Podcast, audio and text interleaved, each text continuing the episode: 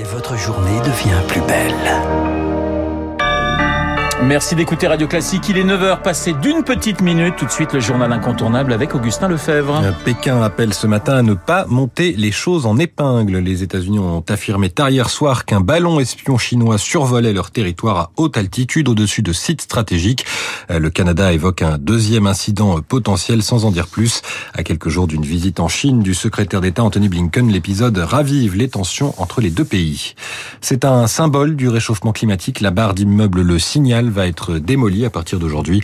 Construite à la fin des années 60 à Soulac-sur-Mer en Gironde, elle était à 200 mètres de la mer. Ce n'est plus qu'une vingtaine aujourd'hui. Et puis les 27 veulent afficher leur soutien à l'Ukraine.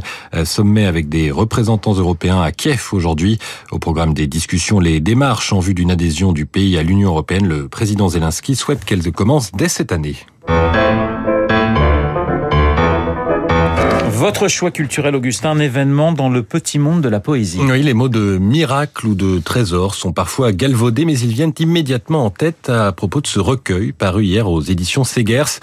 86 poèmes inédits de Robert Desnos, des textes écrits durant la seconde moitié des années 30, quand le poète se forçait à écrire tous les soirs avant de se coucher, recopiés dans des cahiers découverts fin 2020 dans une vente aux enchères.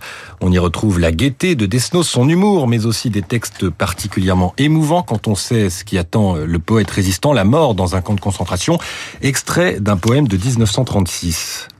Un jour, le squelette seul de la Terre gravitera dans l'espace, pauvre squelette promis aux dislocations, il n'en restera rien, et de nous moins que rien, mais ça ne fait rien, on aura bien rigolé quand même sur cette Terre, moi j'aurais bien rigolé, pas autant cependant si je meurs avant que ceux qui verront s'effondrer la saloperie que nous vivons.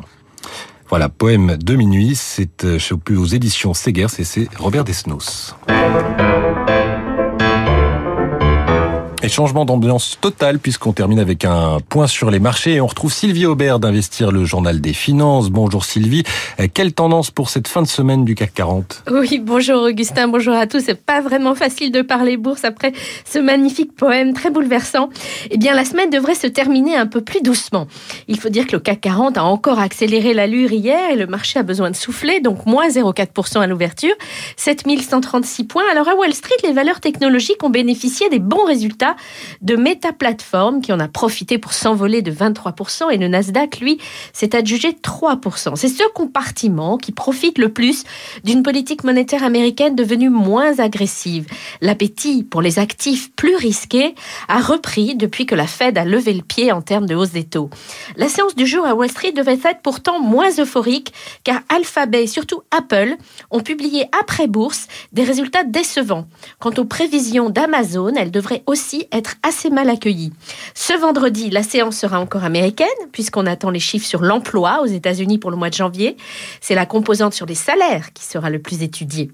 Sylvie Aubert, Investir pour Radio Classique. Très bon week-end. Merci Sylvie, excellent week-end à vous et nous vous retrouverez Augustin. Merci Augustin pour euh, ces informations. Vous le retrouverez à 10h pour un prochain point sur l'actualité. Bonjour Franck. Bonjour Renaud, bonjour à tous. Nous allons parler ce matin avec Monsieur Ferrand et eh bien de Boris Goudounov. Je pensais que vous alliez dire nous allions nous allons chanter. Bah, on aurait pu, c'est vrai. on, on pourrait peut chanter Boris. Ouais, on pourrait chanter Boris. Euh, on pourrait faire ça. On, on créerait une, une, toute une distribution avec les différents animateurs. On va répéter d'abord avant de, hein, avant de le proposer aux auditeurs. Bon, en tout cas, nous allons nous plonger dans un des épisodes les plus extraordinaires de l'histoire russe, mais aussi...